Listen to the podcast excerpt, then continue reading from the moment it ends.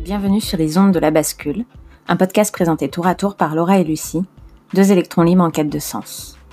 Deux fois par mois, nous vous partageons les récits d'avant-gardistes dont la prise de conscience les a amenés un jour à se mettre en action pour participer à la construction de cette nouvelle ère.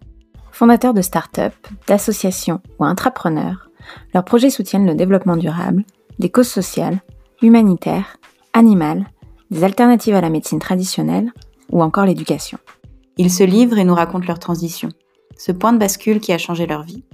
Que vous soyez à la recherche de plus de sens, que vous souhaitiez entreprendre pour participer à construire un monde meilleur ou simplement ajouter une dose d'inspiration à votre quotidien, vous êtes au bon endroit.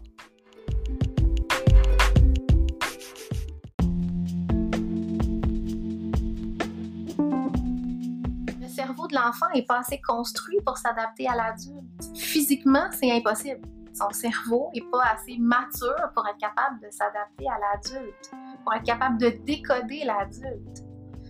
Alors c'est à l'adulte de s'adapter à l'enfant, puis à s'adapter à tous les enfants, parce qu'il n'y en a pas un pareil.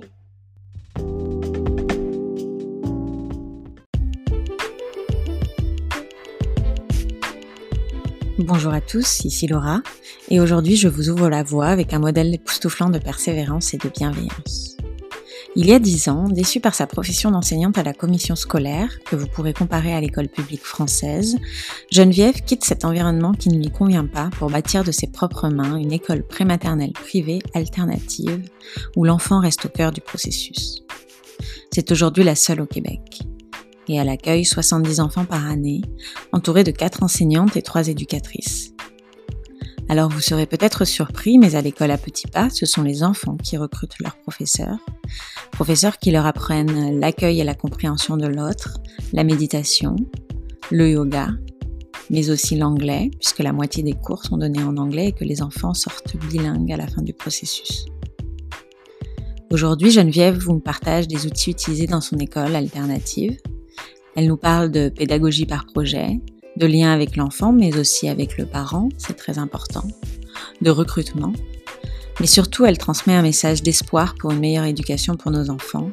Et ça, ça fait du bien. Bonne écoute à tous. Je suis enseignante de formation. J'ai enseigné pour la commission scolaire euh, des Patriotes ici dans la région. Le système ne me convenait pas du tout. Il y avait beaucoup de choses au niveau de, l'adaptation scolaire qui n'étaient pas adéquates pour nos petits élèves, en fait.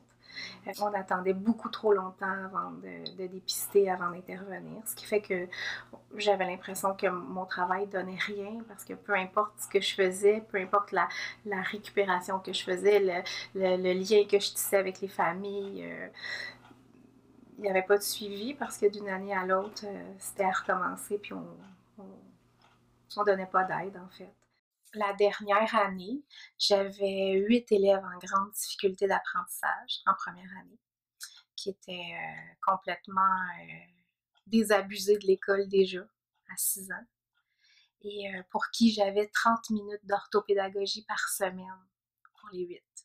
Mmh Ce qui fait qu'ils sortaient de la classe pour avoir de l'aide 30 minutes une fois par huit semaines. ridicule pour des élèves qui savent pas lire. Puis à la fin de l'année, en fait, on m'a demandé de mettre mon nom sur un bulletin, puis d'envoyer ces enfants-là en deuxième année, sachant très bien que je les envoyais dans la gueule du loup. Parmi ces élèves-là, il y en avait deux chez qui je faisais euh, de la récupération la fin de semaine. Moi, j'avais déjà un. Alors, quand tu parles de récupération, juste pour euh, nos amis francophones ben, C'est-à-dire que j'allais faire du rattrapage scolaire à la maison. OK. Le samedi matin. Alors que moi, j'avais une famille chez nous, j'avais un, jeune, euh, un jeune bébé et euh, je partais le samedi matin avec euh, mon sac d'école, puis je m'en allais chez mes deux élèves, entre autres, où j'allais travailler en particulier la lecture, la conscience phonologique, l'écriture, parce que ces enfants-là avaient des difficultés graves d'apprentissage, puis il n'y avait pas d'aide. Puis je ne pouvais pas les envoyer en deuxième année dans, dans cette situation-là. Donc, c'est toi qui avais pris cette initiative? Exact. OK. Ben, à la demande des parents.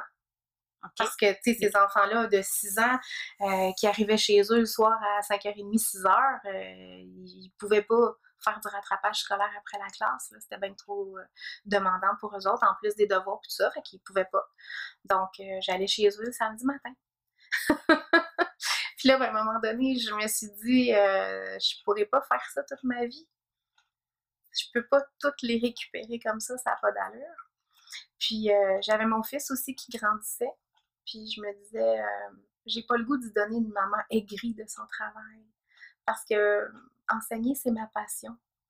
Donc, je peux pas lui montrer une maman qui, qui, est aigrie du système, qui qui est frustrée contre euh, un système qui n'entend pas, qui, qui met de l'énergie dans le beurre, en fait.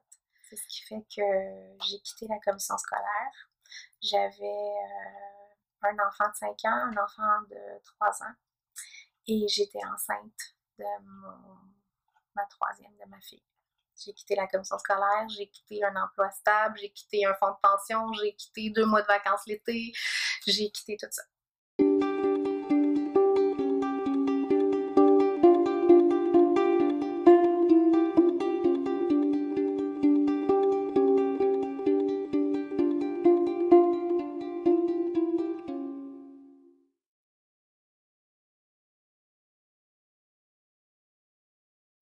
J'ai commencé à monter mon projet euh, en décembre environ, où euh, je savais que, que je, je voulais faire l'école autrement. Moi, j'ai un bagage à l'école alternative aussi. Donc, euh, j'ai commencé à enseigner, moi, dans la réforme, où on voulait travailler par projet, où, où on voulait faire de de l'apprenant. En fait, on, on, voulait mettre l'apprenant au cœur de ses apprentissages, on voulait mettre l'élève au cœur de, de, de, l'école, puis euh, c'est pas ça qui est arrivé du tout, du tout. Euh, tout le monde était en résistance contre la réforme, mais moi, je connaissais le milieu alternatif, fait que la pédagogie par projet, je la connaissais. Puis j'étais incapable de l'appliquer dans mon milieu scolaire parce que toutes les conditions étaient pas là, en fait, pour, pour être capable de de faire de la pédagogie alternative. La pédagogie par projet, c'est de, de lancer l'enfant dans, dans, dans ce qui l'intéresse. C'est l'enfant qui va choisir un sujet qui l'intéresse, puis à partir de ce sujet-là, il va monter un projet. Puis c'est à partir de ce projet-là que, l'enseignant va s'impliquer en fait pour euh, lui, lui faire apprendre des notions de mathématiques, des notions de français, des notions d'histoire, des notions de sciences, euh, intégrer vraiment à ce que lui, euh, il s'intéresse. Donc, ça part vraiment des intérêts de l'enfant. On a du multi-âge, on n'enseigne pas les mêmes notions aux, aux, élèves, dépendamment du niveau où ils sont rendus.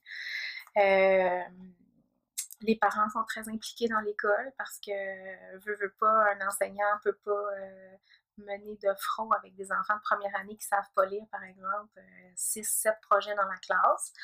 Donc, euh, ça prend des parents qui s'impliquent. Donc, à l'école alternative, les parents sont obligés de donner un minimum de 10 heures par semaine à l'école. Donc, on travaille avec eux autres. Donc, les parents doivent venir être Ouais. présents à l'école. Ouais, ils sont 10 heures obligés de donner semaine. du temps. Peu importe la façon, peut-être que ça peut être même pour la bibliothèque, ça peut être pour donner des notions de mathématiques, ça peut être pour faire des ateliers d'informatique. Peu importe la, forme que ça prend, le parent est obligé de s'impliquer et c'est le parent qui va aussi travailler les notions de base à la maison. Donc, tout ce qui est mots de vocabulaire, apprentissage de la lecture, euh, euh, tout ce qu'on appelle, nous autres, la drill, les mathématiques, euh, addition, soustraction, multiplication, etc. Ça, c'est fait à la maison, ça. Donc, euh, le parent est très, très impliqué. Est-ce que c'est la différence principale avec euh, un, parcours, euh, on va dire, typique à la commission scolaire? Dans les écoles, dans notre système, on, on- on essaie d'impliquer le moins possible les parents. On les veut pas dans l'école. Plus, plus on leur ferme la porte. On dit toujours euh, Ah oui, euh, le parent est partenaire, euh, on a besoin de lui, c'est le premier éducateur de l'enfant. Mais quand le parent veut s'impliquer, on lui ferme la porte on a tellement peur du jugement du parent euh, qu'on qu'on lui laisse pas de place. Et puis, euh, c'est dommage parce que le parent qui s'implique pas dans, dans la réussite de ses enfants, dans le parcours scolaire de ses enfants, ben, ça fait des enfants qui ont de la difficulté à, à s'impliquer aussi. Donc, euh, voilà. C'est ce qu'on a récupéré aussi ici à l'école prématernelle. Donc, moi, je voulais, je voulais les faire apprendre autrement. Je voulais que ça parte d'eux autres. Je voulais euh, un milieu aussi où euh, on va faire du dépistage puis de la stimulation précoce. Je voulais un milieu où quand ils rentrent à l'école, euh, qu'on ait déjà des démarches d'entreprise avec des, des, spécialistes euh, pour que les difficultés soient dépistées puis que l'école soit obligée aussi de donner du service. Et donc, du coup, quand tu as monté ce projet, est-ce que tu avais déjà la vision claire de ce qu'allait devenir l'école? De quoi es-tu partie? Qu'est-ce qui, a donné cet élan? L'élan, c'était vraiment en premier de, retrouver ma, ma passion d'enseigner. Dans une école primaire, euh, j'avais l'impression d'être une police beaucoup plus qu'une enseignante. Alors, j'avais le goût de, de retrouver cette passion-là d'enseigner. Chez les petits, tout est, tout est émerveillement.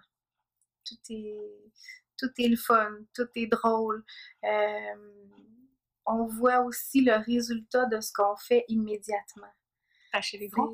Pas chez les grands. Chez les grands, c'est long. Tu sais, par exemple, tu vas enseigner une notion de mathématiques, puis ça va prendre du temps avant que que tu te rendes compte que l'enfant l'a intégré autre que dans un cahier d'exercice, qui, qui est capable dans, dans, un problème ou dans une situation de la vie courante de réinvestir ce que tu lui as appris.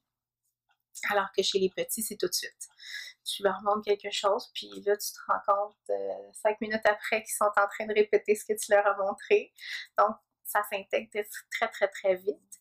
Moi, j'aime bien dire qu'on programme des cerveaux alors, on est des programmeurs de petits cerveaux. On crée les, liens, on fait les connexions à la bonne place pour qu'ils soient capables d'apprendre à lire, écrire et compter. On veut solidifier cette base-là vraiment. Euh, mais on veut aussi euh, faire des enfants qui arrivent à l'école qui sont sécures, qui sont solides, qui ont le goût d'apprendre, qui ont eu des expériences positives. Moi, j'avais déjà en première année des élèves qui arrivaient la première journée d'école, puis là, je leur demandais, ah, toi, qu'est-ce que t'aimes à l'école, tout ça. Puis, tu sais, j'avais déjà des élèves qui me disaient, ah, tu sais, moi, Geneviève, euh, je suis pas bon à l'école. Puis là, je disais, tu peux pas le savoir, on a commencé 6 ans. OK. 6 ans, t'as déjà cette expérience. Ouais, ouais. Fait que, tu sais, récupérer des maths puis du français, ça se fait, mais récupérer de l'estime, c'est difficile. Mm-hmm. Fait quand on est déjà brisé euh, à 6 ans, c'est difficile de récupérer ça. Puis dans un milieu aussi où on n'a pas la possibilité de le faire parce qu'on passe notre temps à éteindre des feux. on a trop d'élèves, on n'a pas d'aide, euh, on on est encarcané dans du matériel pédagogique. Euh, il faut suivre une ligne directrice donnée par la direction d'école, donnée par la commission scolaire. Puis on n'a aucune liberté. Fait que moi, j'avais l'impression qu'on me coupait les ailes complètement. Fait que j'avais besoin de cette liberté-là. J'avais besoin de, de, pouvoir exprimer ma créativité comme je le sentais, puis de, faire ça selon ma vision de l'éducation. C'est important de, de, commencer ça très, très tôt. Puis euh, ben, nous, au Québec, on n'a pas compris ça. En France, ça va. Euh, en Asie, aux États-Unis, même euh, en Ontario, maintenant, l'école commence à trois ans. Mais ici, au Québec, on a encore un débat sur la maternelle 4 ans. Donc, c'est ça. Moi, je pense qu'on commence beaucoup trop tard, que les enfants sont... Tout est là. Puis c'est facile, facile, facile, parce qu'ils n'ont pas de mauvais plis. Donc, on les modèle tellement facilement. Puis ils ont le goût, puis ils sont contents d'apprendre. Quand ils arrivent à l'école, ils ont, ils ont vraiment une vision positive de ce que c'est l'école, puis ils ont le goût d'apprendre. Mhm. Est-ce que tu peux nous citer des... Euh, quelle, quelle, outils on utilise justement pour arriver à cet objectif peut-être de, donner les, outils nécessaires aux, enfants pour justement avoir une estime de soi dès le plus jeune âge, d'avoir envie d'apprendre? Ben, en fait, euh, en premier, ça part du lien avec l'adulte. Tu sais, euh, enseigner à un enfant, c'est, vraiment de se mettre à son niveau puis de, créer un lien. On arrive à, En fait, ils peuvent apprendre n'importe quoi quand au niveau affectif, euh, le lien est là. Donc, la première chose, c'est d'aller construire notre lien avec cet enfant-là, de s'assurer qu'il nous fait confiance c'est la première chose. Puis une fois ça passe par quoi? Ah, ça passe par euh, ça passe par le regard. Ça passe par le toucher. ces enfants. Ça passe par, euh, par se brancher sur le cœur en premier. Ça passe par euh, les écouter. Tu sais, il y a des enfants qui arrivent ici qui, qui sont très rarement euh, regardés vraiment dans les yeux. Ça passe par l'amour aussi. Tu sais, ces enfants-là, ils, arrivent, on les aime inconditionnellement. Puis, puis on apprend à les connaître, puis on s'intéresse à eux autres. Puis on... Ça passe par la, la bienveillance aussi une fois qu'on a créé ce lien-là, ben là, après ça, on peut leur faire apprendre n'importe quoi.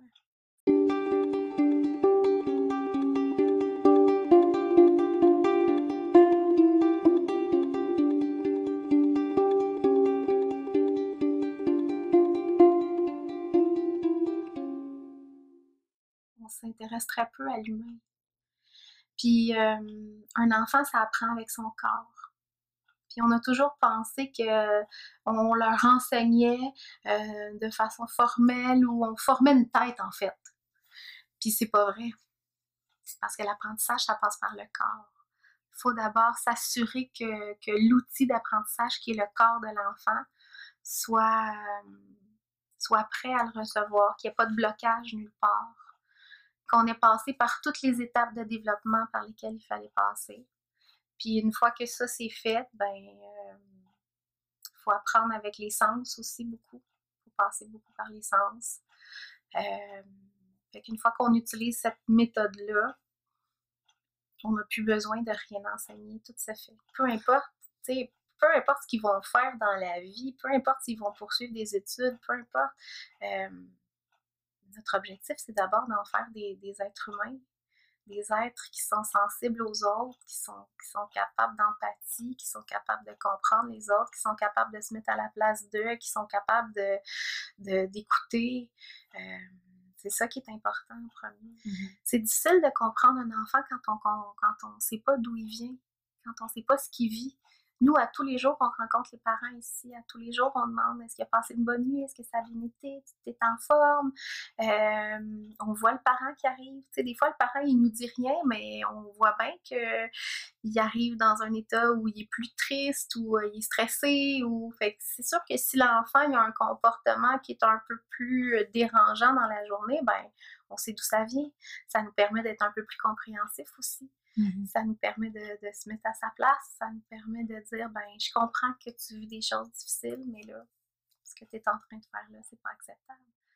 Quand on sait d'où ils viennent, en fait, on est capable de les amener beaucoup plus loin. Le système d'éducation en général, c'est l'enfant qui doit s'adapter à l'adulte. Alors que ça, c'est clair. Alors que c'est impossible. Ça devrait être totalement l'inverse. Oui, parce que le cerveau de l'enfant n'est pas assez construit pour s'adapter à l'adulte.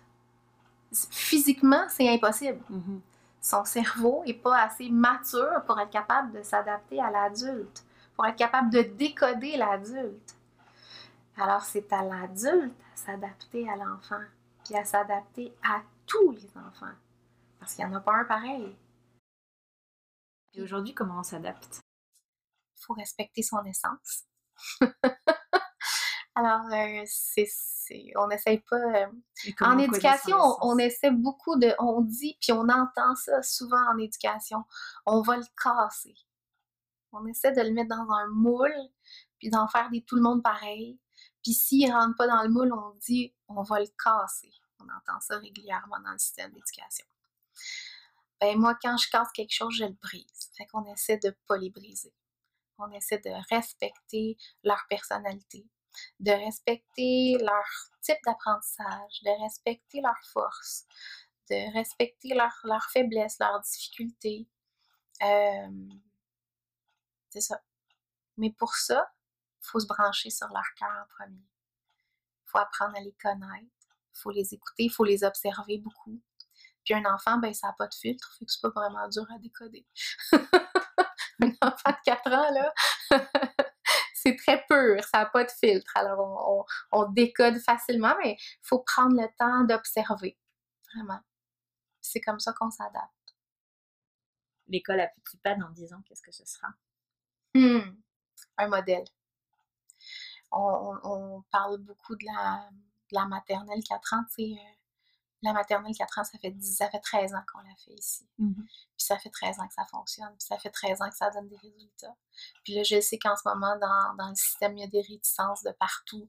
Les garderies tirent la couverte de leur bord parce que là, ils ont peur de perdre leur clientèle 4 ans. Euh, les écoles sont pas prêtes à les recevoir. Il n'y a pas de programme universitaire pour former les profs. Euh, mais je sais qu'on est un, je sais qu'on est un modèle. Fait que j'ai espoir que dans 10 ans, des, des écoles comme l'école prématernelle à Petit Pas, il y en ait partout. Mais euh, aujourd'hui, des écoles alternatives comme à Petit Pas, il y en a combien ici? Il n'y en a pas. Tu es, donc tu es, On est la seule prématernelle privée avec des enseignants. C'est ça. Puis on est bilingue aussi. Mm-hmm. Puis pour nous, c'est important. Parce que dans les écoles, il n'y a pas assez d'anglais on veut pas euh, on veut pas éteindre notre langue, mais en même temps, nos enfants, ils n'en ont plus de frontières. Puis une fois que ce, canal d'apprentissage-là est ouvert, les enfants sont, apprennent beaucoup plus facilement de troisième, quatrième, cinquième. C'est ça, puis le cerveau est beaucoup plus élastique quand on est enfant, donc on a beaucoup plus de capacité Exact, exact. Ça, c'est une richesse incroyable à leur donner, tu sais. Puis ça leur enlève rien. Et vous enseignez seulement l'anglais? Non, les deux. Anglais-français. Anglais-français. Ils font la moitié de la journée en français, la moitié en anglais. Fait qu'en sortant de l'école, ils sont bilingues. Oui. Dans les dernières années, je me suis beaucoup intéressée aux neurosciences. Je me suis beaucoup intéressée à tout ce qui est euh, communication, à intelligence émotionnelle. Mais euh, dans mon entreprise, maintenant, je m'intéresse beaucoup à la, à la gestion plus humaine. C'est vraiment vers ça que, je me dirige parce que je réalise que pour faire des enseignants euh, qui sont capables d'incarner en fait euh, toute cette bienveillance-là, il faut qu'ils soient dirigés par quelqu'un qui, par quelqu'un de bienveillant, par quelqu'un qui met l'humain avant tout, par quelqu'un qui, qui, qui, prend soin de ses employés. Euh, fait je, m'intéresse vraiment à, la gestion différente.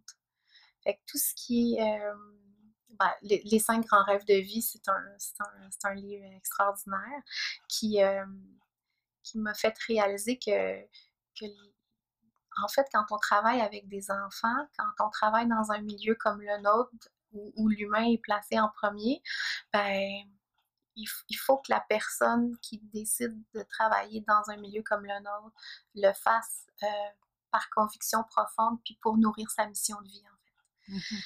Alors, je pense que chaque personne qui vient travailler avec moi euh, le fait parce qu'il parce qu'il est sur son X parce qu'il va, il va pouvoir nourrir cette mission de vie-là. Et ça, c'est un livre magnifique pour découvrir ça.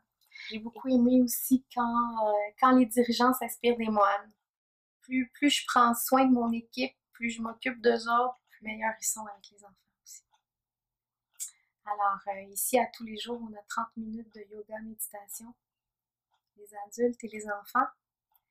Et ça fait une énorme différence sur le climat de travail, puis sur, euh, sur l'atmosphère dans l'école aussi. Vous faites ça à quel moment de la journée? Midi, midi 30 à 1 heure à tous les jours.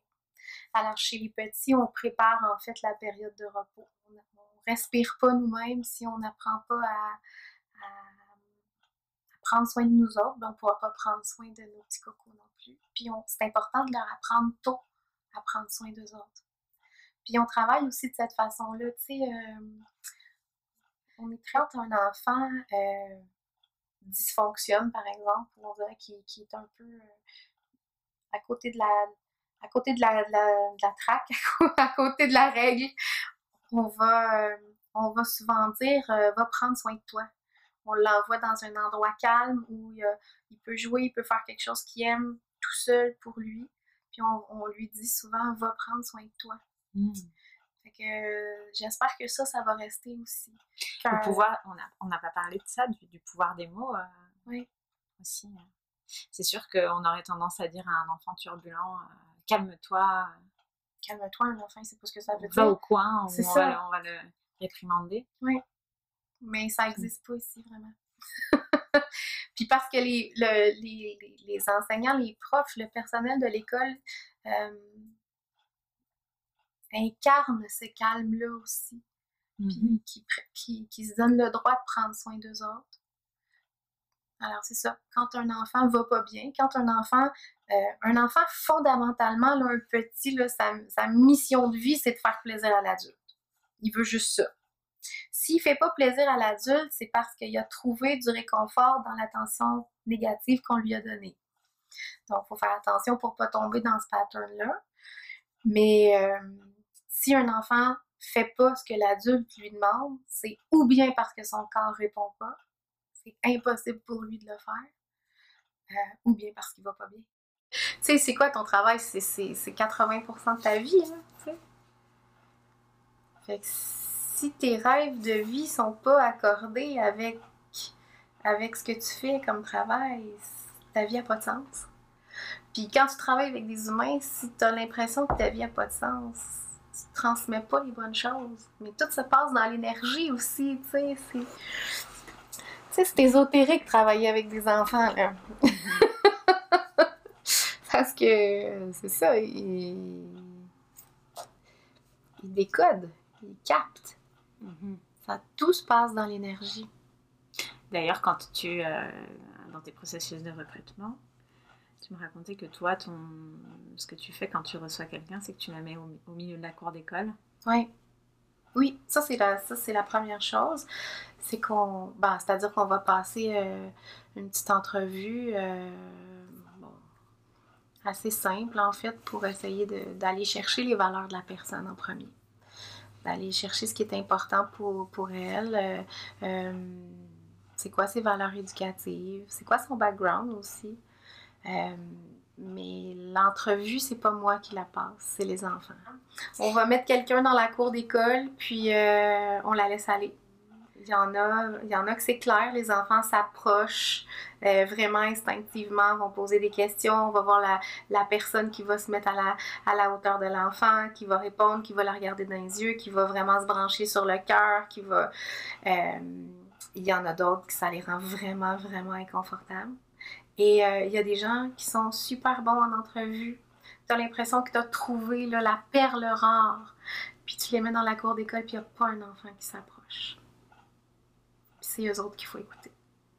Parce que quand on voit ça, même si l'entrevue, les diplômes, c'était magnifique, l'expérience de travail, les références, à chaque fois qu'on n'a pas écouté les enfants, on s'est trompé. À chaque fois. tout se passe dans l'énergie. Parce que t'as pas besoin d'avoir un diplôme en enseignement pour apprendre quelque chose à un enfant. Tu as juste besoin de te brancher sur son cœur. Tu as juste besoin d'être en connexion. Tu as juste besoin de dégager une énergie d'amour, une énergie euh, de paix, une énergie. Tu sais, il faut dégager ça pour les attirer à nous autres. Quelqu'un qui est pas bien dans sa peau, euh, les enfants, ils vont le détecter vraiment rapidement. Puis euh, ça nous arrive tous d'avoir des mauvaises journées. Puis quand ça m'arrive, puis que j'ai pas laissé ça derrière moi avant de rentrer dans l'école, c'est 100% sûr que je passe une mauvaise journée. Puis quand tu prends un pas de recul le soir, puis tu repenses à ça, tu te dis Ah ouais, c'est vrai. C'est mon énergie qui a fait en sorte que, que les enfants ont, capté ça, puis euh, ça les a mis en stress. Parce que un adulte qui dégage pas euh, de l'assurance, qui dégage pas du calme, les enfants vont inconsciemment s'inquiéter de savoir s'il y a quelqu'un qui va être capable de prendre soin d'eux autres.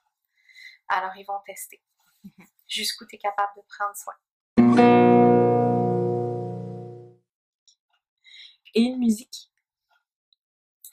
Ben, en fait, quand j'ai quitté la commission scolaire, euh, cette musique-là n'existait pas, mais, mais vraiment la, la, chanson euh, Libérée, délivrée de la Reine des Neiges, c'est comme ça que je me sens c'est comme ça que je me sens aussi euh, à chaque année où euh, quand vient le temps de faire les inscriptions à la maternelle, les parents vont inscrire les enfants à l'école, puis euh, à chaque fois je me dis oh mon Dieu que je suis contente de plus être là.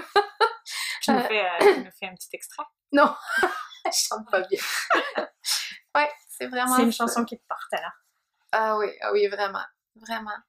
Délivrée de, de cette lourdeur administrative-là. Parce qu'en fait, dans une école primaire, dans, dans le système scolaire, c'est c'est vraiment les adultes qui sont importants, les conditions de travail des adultes, euh, les, euh, mais il n'y a rien au niveau des enfants. C'est vraiment les derniers à qui on pense. C'est le bien-être de l'adulte qui va passer vraiment avant le bien-être de l'enfant. Puis pour moi, c'est tellement. Et voilà, c'est tout pour aujourd'hui. Alors, ça vous a plu? Si vous souhaitez suivre Geneviève, retrouvez toutes ces informations et liens utiles sur notre site www.labascule-podcast.com. Et bien sûr, si ça n'est pas déjà fait, n'oubliez pas de vous abonner sur iTunes, Google Play ou encore, et de cliquer au passage sur 5 étoiles si l'épisode vous a plu. Et surtout, n'oubliez pas de vous brancher sur le cœur de vos enfants. C'est par là que tout passe. À bientôt!